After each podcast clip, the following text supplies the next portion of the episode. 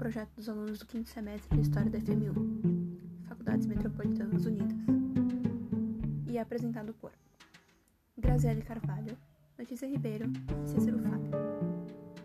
No episódio de hoje, Fim da Ditadura, o processo de redemocratização, parte 1.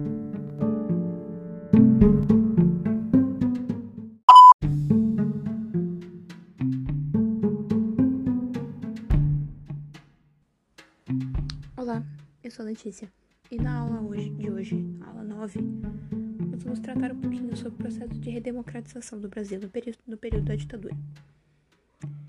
Para começar, a gente pode entender que a partir do governo de Geisel, que é o penúltimo presidente militar, o processo de redemocratização do Brasil já dava as caras. Essa situação aconteceu por iniciativa do próprio governo do presidente que viu nas eleições legislativas de 1974 a perda da legitimidade do regime militar. Isso porque o resultado das eleições foi favorável ao MDB, que era o único partido de oposição permitido durante o regime militar. Oposição essa aos ditadores e torturadores do regime. Além disso, na mesma época, ocorreu a rearticulação dos movimentos sociais. Dessa maneira, o governo queria ter, e teve, o controle sobre a transição, pois encontrou nela uma forma de negociar algumas questões com a oposição em troca da abertura do regime. Um exemplo disso foi a criação da Lei da Anistia, que foi a decisão de não julgar os crimes contra os direitos humanos, travados pelo AI-5, contados na aula 7, especialmente os de tortura, cometidos durante a ditadura. Além disso, ao controlar a transição, o governo conseguiu se inserir no regime, novo regime e, portanto, conseguiu se manter no poder, mesmo com o processo de redemocratização mostrando que estava chegando. Com isso, vem a Lei da Anistia, que é uma lei que considerava crimes conexos aqueles que se relacionavam com crimes políticos. Crimes políticos aqueles que influenciavam na não manutenção da ditadura militar. E esses crimes políticos cometidos com esses crimes políticos eram cometidos com a motivação política. Porém, contudo, a lei exclui do benefício aqueles que cometeram crimes de terrorismo, assalto, sequestro e atentado pessoal. Ou seja, todos os ditadores, torturadores, e até pessoas que cometeram um atentado à sociedade acabaram sendo acabaram saindo impunes do movimento do regime militar. Nós vemos até hoje ditadores sendo citados por presidentes, por pessoas em manifestações de direita na rua. E isso é um pouquinho da lembrança da lei da anistia, que dava para eles, passava um pouquinho de pano para eles e nas coisas que haviam acontecido. Que nesse período, os movimentos sociais os direitos humanos, que é um período que antecede também a Constituição de 88, esse período acaba mantendo a lei da anistia e mantendo a forma que a ditadura ocorria e que o AI-5 regia. E desse modo, a lei perdoou os crimes cometidos pelos militares durante o regime militar, não promovendo, portanto, um julgamento e nenhuma eventual, eventual, eventual condição desses crimes. Porém, no entanto, ao mesmo tempo, essa lei trouxe benefícios para a sociedade civil, já que ela concedia anistia aqueles que tiveram seus direitos políticos restringidos por conta dos atos institucionais e complementares. Então, todos aqueles que foram caçados, presos, torturados, tinham sim os seus direitos políticos restringidos de volta. Ou aqueles também que foram exilados do país por manterem um pensamento ideológico contra a ditadura militar no Brasil. Além disso, a lei da anistia prevê o retorno à vida política partidária dos anistiados, desde que seja em partidos legalmente constituídos. Então, todas as pessoas que fossem de partidos e tivessem sido exiladas do país acabariam retornando, mas elas poderiam retornar para essa vida partidária se fosse por um partido legalmente constituído. E na época era o partido da ditadura e o MDB, que era o único partido de oposição já citado permitido no Brasil. Assim, a gente pode perceber que a lei da anistia trouxe contribuição para a sociedade civil, mas ao mesmo tempo promoveu perdão para crimes cometidos pelos militares, além de permitir que eles voltassem para a vida política. Nós conseguimos ver que com a lei da anistia e com essa manutenção da redemocratização, mas ainda um período de ditadura, muitas coisas ficaram passaram despercebidas e até hoje influenciam a nossa vida no século XXI, em pleno 2021. Então, a gente vê que não foi feito um debate político sobre o regime entre a oposição e o governo, ou seja, não foram discutidas as políticas adotadas pelos militares, desde questões econômicas sociais até os crimes de tortura. E a falta dessa discussão gerou impactos na política e a sociedade que se estendem até hoje e que vão ser citados novamente na próxima aula, que vai falar um pouquinho mais sobre 1989 e o Brasil que a gente vê nos períodos atuais. Mas citando agora, a gente pode pensar na época do impeachment da, da Dilma, onde diversas manifestações ocorreram tanto favoráveis quanto contrárias em relação ao seu afastamento. O ponto é que algumas das manifestações favoráveis tinham como bandeira a volta da ditadura militar, ou seja, elas pediam a intervenção militar novamente. Uma dessas manifestações, por exemplo, ocorreu na Avenida Paulista, em São Paulo, organizada pelo movimento Vem Pra Rua, em julho de 2016, onde tais pessoas,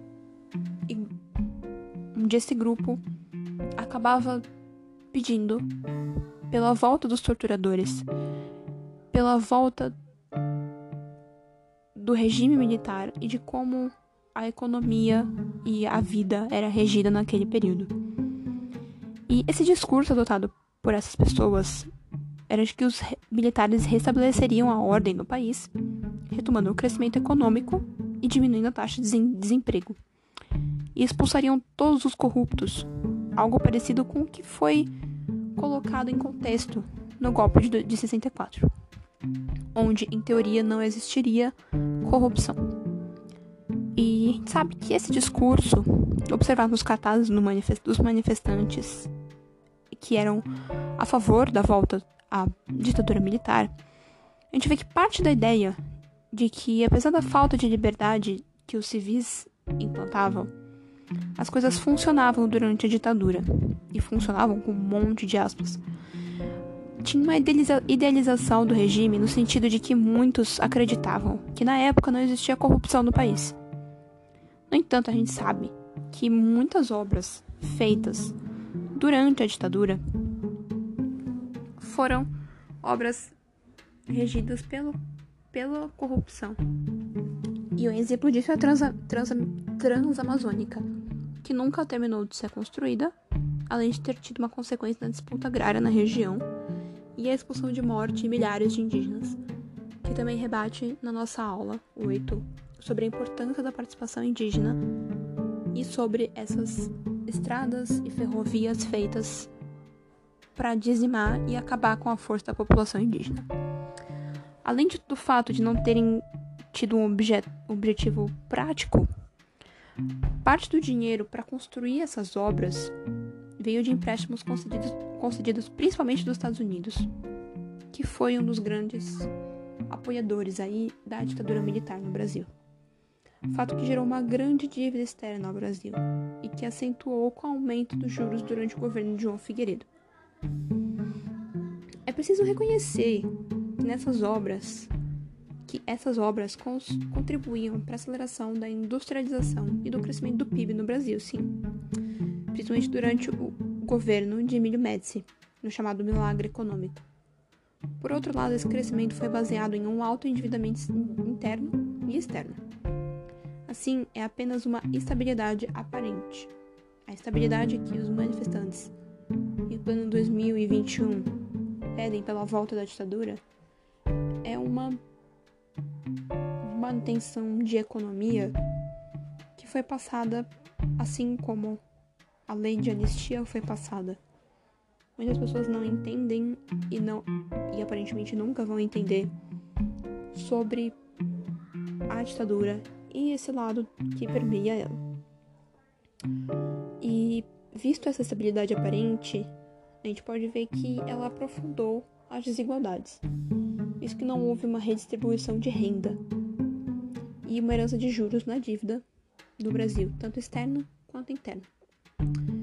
Outro momento de reflexão sobre os impactos da democratização, digamos assim, mal feita no Brasil, ocorreu agora, recentemente, nos dois episódios de exaltação de um torturador em 2016, durante a votação pelo impeachment de Dilma Rousseff na Câmara dos Deputados, e em 2018, nas eleições presidenciais. Em 2016, o então deputado Jair Bolsonaro, e hoje presidente, exaltou um discurso de torturador. O torturador era Coronel Alberto Brilhante Ustra. Em 2018, apoiadores de sua candidatura iam para as ruas e cartazes, com cartazes e camisetas, com os dizeres Ustra vive. A Comissão da Verdade. A gente vai tratar na próxima aula, na parte 2 da aula 9. Mas é interessante a gente ver que com essa falta de redemocratização bem feita, bem pensada, não foram só as populações citadas na aula 8, indígenas, negras, que perderam a memória sobre a sua história, sobre o seu passado e a história como sociedade brasileira. A gente vê que muitas dessas pessoas que pedem pela volta regime militar acabam não entendendo o que foi o regime e o que foi o que passou de dor durante esse período. Como esse período foi doloroso, como foi represário, como muitas pessoas sofreram. E a gente pode ver que com essa falta da manutenção, um torturador Ustra era citado em um pedido de impeachment da presidente de então Dilma Rousseff, que foi torturada pelo torturador Ustra, citado pelo nosso então presidente Jair Bolsonaro. A gente consegue ver que essa memória ela não foi só perdida, ela foi escondida, principalmente pela lei da anistia e aí está o grande problema da lei da anistia. Ela fez com que muitas pessoas tivessem o seu, o seu lugar de fala, o seu lugar de política, a sua exilação negados e também é, obtidos novamente, como o seu direito a manifestar, o seu direito a ser um político, tanto que fosse em um partido seu, um partido que fosse legitimado pela ditadura, mas a gente também vê que essa perda foi uma perda que influencia e vai influenciar a nossa sociedade enquanto a gente e a gente em um tom de sociedade brasileira. Enquanto nós continuarmos com a ideia de que exaltar torturadores, dizer que a ditadura foi um período de ganhos econômicos para o Brasil, a gente vê que muita da nossa memória sobre a nossa história e nosso passado não vão ser restauradas, não vão ser respeitadas. A gente nunca vai conseguir respe se respeitar quanto sociedade e respeitar todos que passaram por aquele período durante a ditadura militar.